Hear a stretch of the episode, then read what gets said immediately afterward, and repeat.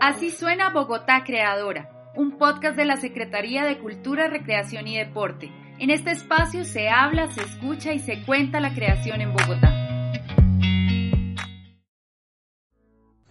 Les damos la bienvenida a las y los creadores que nos escuchan hoy en Así suena Bogotá Creadora.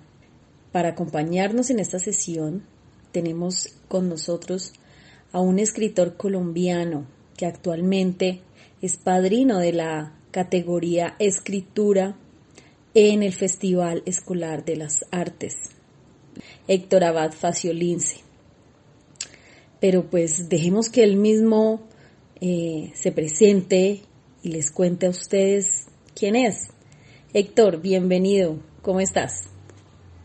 Bueno, yo me llamo Héctor Abad Faciolince, nací en Medellín hace 63 años y he dedicado la mayor parte de mi vida consciente a distintos oficios del libro. Por oficios del libro entiendo leer libros o leer en general, escribir libros, traducir libros, vender libros porque fui librero, editar libros, que consiste en corregirlos, en em, hablar con los escritores, en llevarlos a una editorial, en distribuirlos, cuidar libros, porque también fui durante un tiempo bibliotecario. Em, y, y bueno, pues todo lo que está alrededor de la lectura y la escritura de libros es lo que ha llenado mi vida, yo creo que desde la adolescencia, desde que tuve un periódico en el colegio. Así me podría presentar. Listo, Héctor. Pues mira, hoy queremos conversar en este episodio eh, sobre la creación literaria en la escuela. Ahorita eh, tú eres padrino de, la categoría escritura en el Festival Escolar de las Artes que, pues, que se realiza este año en Bogotá. Cuéntanos un poco qué es eso, cuál es tu misión como padrino, cuál es ese rol. Mi misión es como marcar un posible camino explicar cuáles pueden ser las huellas que otras personas en el colegio podrían seguir si quieren dedicarse a alguno de los oficios del libro y más concretamente al oficio de la creación literaria. Para esto yo pienso que lo mejor es eh, tratar desde muy pequeños, cuanto antes mejor, de afinar la herramienta que se va a usar, que se usa para la creación literaria. En el caso nuestro, que somos hablantes de lengua española, lo que tenemos que afinar es esta lengua que hablamos. Eh, y para afinar la lengua que hablamos, eh, es muy importante, por supuesto, aprender a leer y a escribir, pero eh, después de, esta, de este mínimo indispensable, que es saber leer y escribir, que no es tan fácil, que no es natural, que no es natural como hablar, hablar es natural, pero escribir es artificial. Tenemos que perfeccionar ese instrumento, eh, em, perfeccionar la lectura en el sentido de dedicar mucho tiempo a la lectura, porque la lectura es también un ejercicio, un ejercicio muscular de los ojos, un ejercicio mental del cerebro, un ejercicio de, de concentración, de silencio, de tiempo. Y para, para afinar la herramienta que vamos a usar en la creación literaria, pues sobre todo hay que leer, porque leyendo se aprende de los maestros. Es, también se puede oír leer, que nos lean. También se puede oír que nos cuenten cuentos o que nos lean poesías o que nos reciten poemas de memoria. Todo eso va a ayudarnos, digamos, en la gimnasia previa a la creación literaria. Muy bien, Héctor. Y pues como estamos hablando de, temas del colegio, de la escuela, yo quiero que retrocedamos por lo menos unos, no sé, 50 años y recordemos un poquito a, Héctor cuando era niño. Tu gusto por, por la escritura, eh, sobre todo, comenzó, ¿tú crees que comenzó cuando, cuando estabas en el colegio? Sin duda. A mí no se me olvida yo siempre recuerdo con inmenso cariño a la profesora que me enseñó a leer y a escribir en el Kinder de Laureles, así se llamaba mi colegio. Ella eh, se llamaba Lida Ruth Espinosa y era pues una maestra muy sonriente, muy alegre, muy paciente.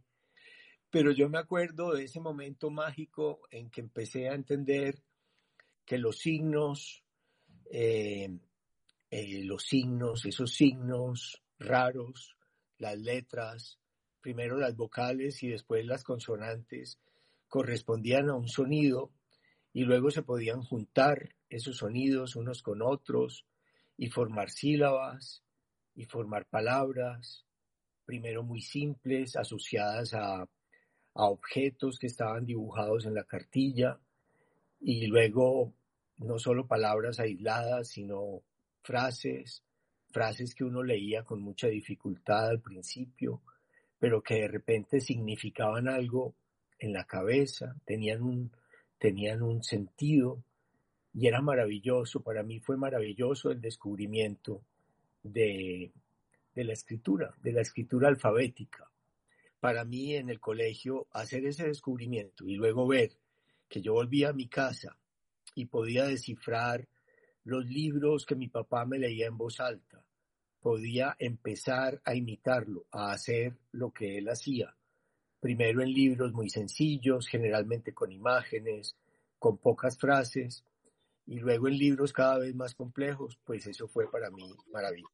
Yo creo que con, todo esto que nos acabas de decir, nos devolvimos a, seguro, a nuestra infancia, por lo menos yo lo hice y seguro que las personas que nos escuchan también, eh, y por lo menos mientras estabas hablando yo recordaba, recordé esa profesora que me enseñó a leer a escribir también, esos primeros, primeras planas en cuadernito acá lo llamaba ferrocarril, de como con unos renglones de un tamaño específico, no salirse de los renglones, o sea, era toda una, un ritual, ¿no? También para, para aprender a, a, a, tener aparte una letra bonita. Yo creo que se ha perdido la enseñanza de la caligrafía. Y eso a mí me parece triste, así como se ha perdido la enseñanza de breves poesías de memoria, que también me parece triste. Puede parecer aburrido, puede parecer una tontería, puede que algunos pedagogos critiquen la, la, enseñanza memorística, pero en cambio yo creo que tanto la caligrafía como, como, como, como aprenderse poemas de memoria, no sé, que a mí me ha resultado útil y que practico todavía.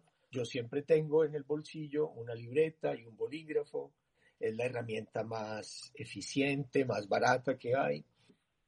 Bien, Héctor.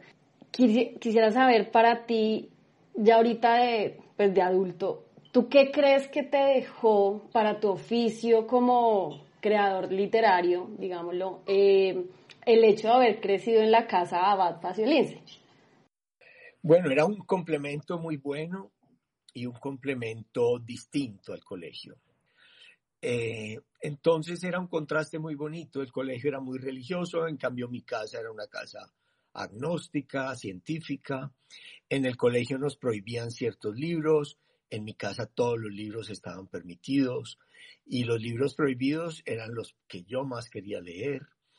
En mi casa me daba vergüenza mostrar los papeles que yo escribía porque, porque hay cosas privadas que uno no quiere que lea la familia y en cambio en el colegio había un círculo literario donde yo podía leer en público cosas que no podía leer en la casa. Eh, entonces había un, un buen complemento. El Festival Escolar de las Artes es una estrategia que invita a las escuelas y colegios de Bogotá a explorar la capacidad creadora y la producción cultural en la comunidad educativa. Muy bien. Ahorita, eh, hace unos minutos, pues nos decías que, que en verdad, entre más temprano eh, de, edad, pues, de los niños y niñas, se comience a estimular, pues, como la literatura o la escritura, eh, pues es mejor. Quisiera que, que, de pronto ahondemos un poquito en ese, en ese aspecto. ¿Por qué crees que, que la escritura, sobre todo, pues, que es tu área de expertise, digamos, eh, es importante que, entre más temprano se estimule, eh, se le pueda como de pronto brindar la oportunidad, por decirlo así, a, uno, pues, a, los niños o a las niñas de, de, que digan, oiga, chévere, chévere escribir y venga, escribo de pronto un diario o escribo un, texto, un cuento, no sé, y que más adelante digan, oiga, eso me sirvió para hoy en día ser un escritor o una escritora. Pues casi todo es así en la vida, Natalia. Si uno le pregunta a Egan Bernal o a Nairo cuándo empezaron a montar en bicicleta, generalmente empezaron desde el triciclo muy pronto. Si uno le pregunta a Teresita Gómez o a Blanquita Uribe cuándo empezaron a tocar piano, empezaron a tocar piano desde niñas. No, con esto no estoy condenando a los que empiezan tarde a que no lo pueden hacer bien, pero es mucho más difícil llegar a hacerlo con la con la que, como con la pericia, la soltura, la naturalidad, con que hace uno cualquier cosa cuando la aprende de niño.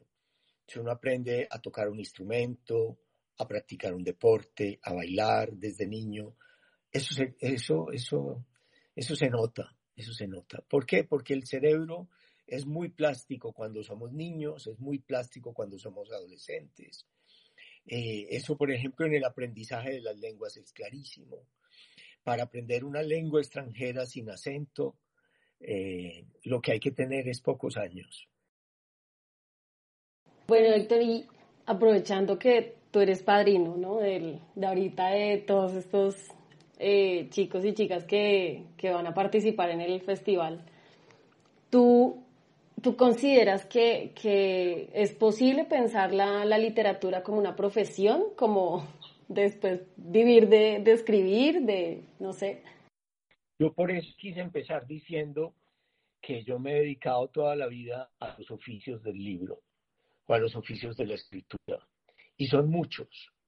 Eh, vivir solamente, digamos, del cuento, vivir solamente de los poemas, de los cuentos, de los relatos, de las crónicas, de las novelas que uno pueda escribir, sí es posible, pero requiere un camino largo, un camino muy largo y un camino tortuoso, difícil, lleno de desengaños casi siempre, lleno de dificultades.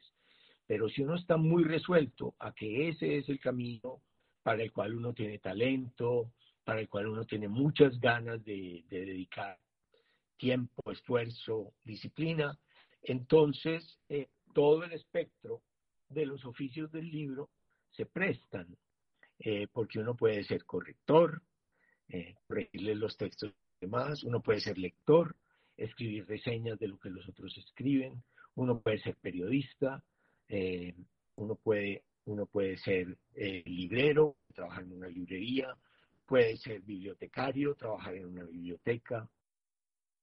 Muy bien.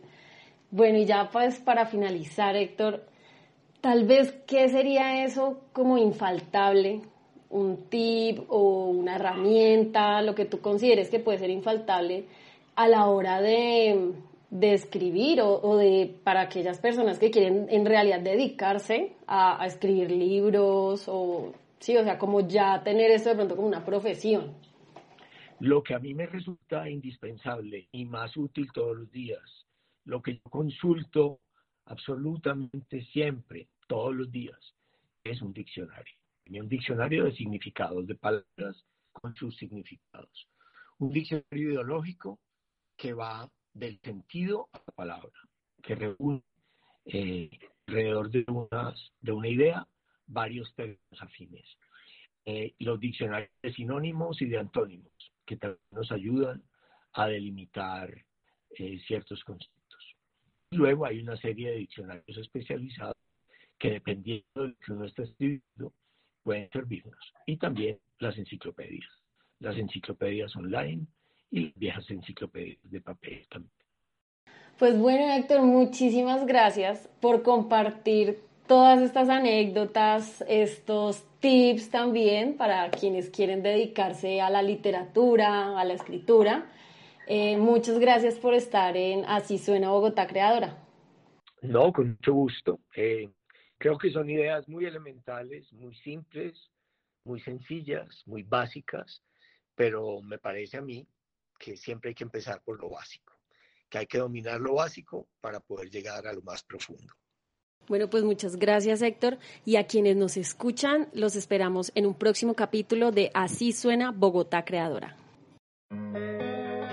Así suena Bogotá Creadora, un podcast de la Secretaría de Cultura, Recreación y Deporte. En este espacio se habla, se escucha y se cuenta la creación en Bogotá.